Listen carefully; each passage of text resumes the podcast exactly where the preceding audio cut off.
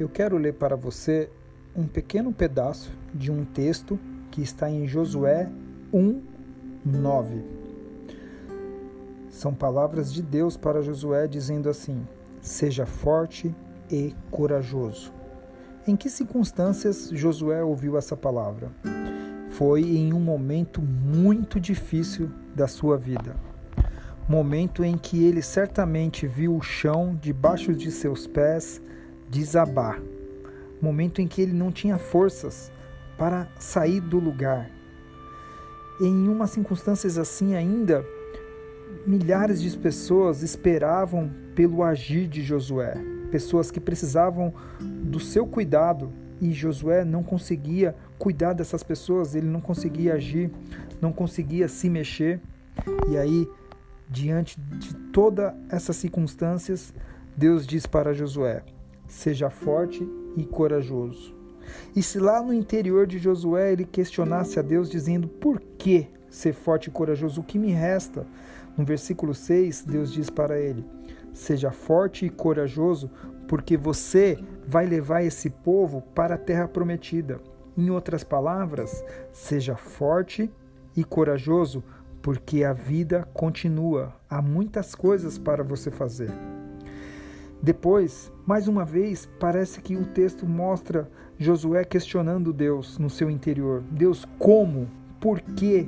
E aí no versículo 9, novamente, Deus diz para Josué: Seja forte e corajoso, porque o Senhor está contigo. Essas duas palavras, força e coragem. Eu me lembro agora de um verso de Guimarães Rosa em que ele diz assim: o que a vida espera da gente é coragem. Nós precisamos de coragem para encarar a vida. Tem um outro poeta que eu gosto muito, que é o Manuel Bandeira, em que ele narra é, na sua linguagem peculiar como que era a sua vida quando ele era criança, perto de seu pai.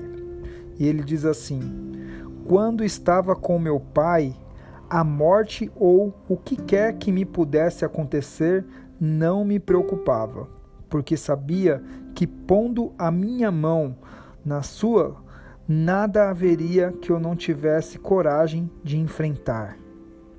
Porque sabia que pondo a minha mão na sua, nada haveria que eu não tivesse coragem de enfrentar. Assim como Manuel Bandeira sentia confiança ali perto do Pai, perto da colocando a mão na mão do Pai, nós também podemos ter confiança podemos também ter coragem de enfrentar qualquer circunstância, porque pela fé nós podemos colocar a nossa mão na mão do nosso Pai eterno. Seja forte e corajoso, porque tem muita coisa pela frente e porque Deus está contigo. Que essas palavras possam encontrar um lugar no seu coração. Esse é o meu desejo. Eu sou Alan Correia você me encontra nas redes sociais como arroba eu, Alan. Até a próxima.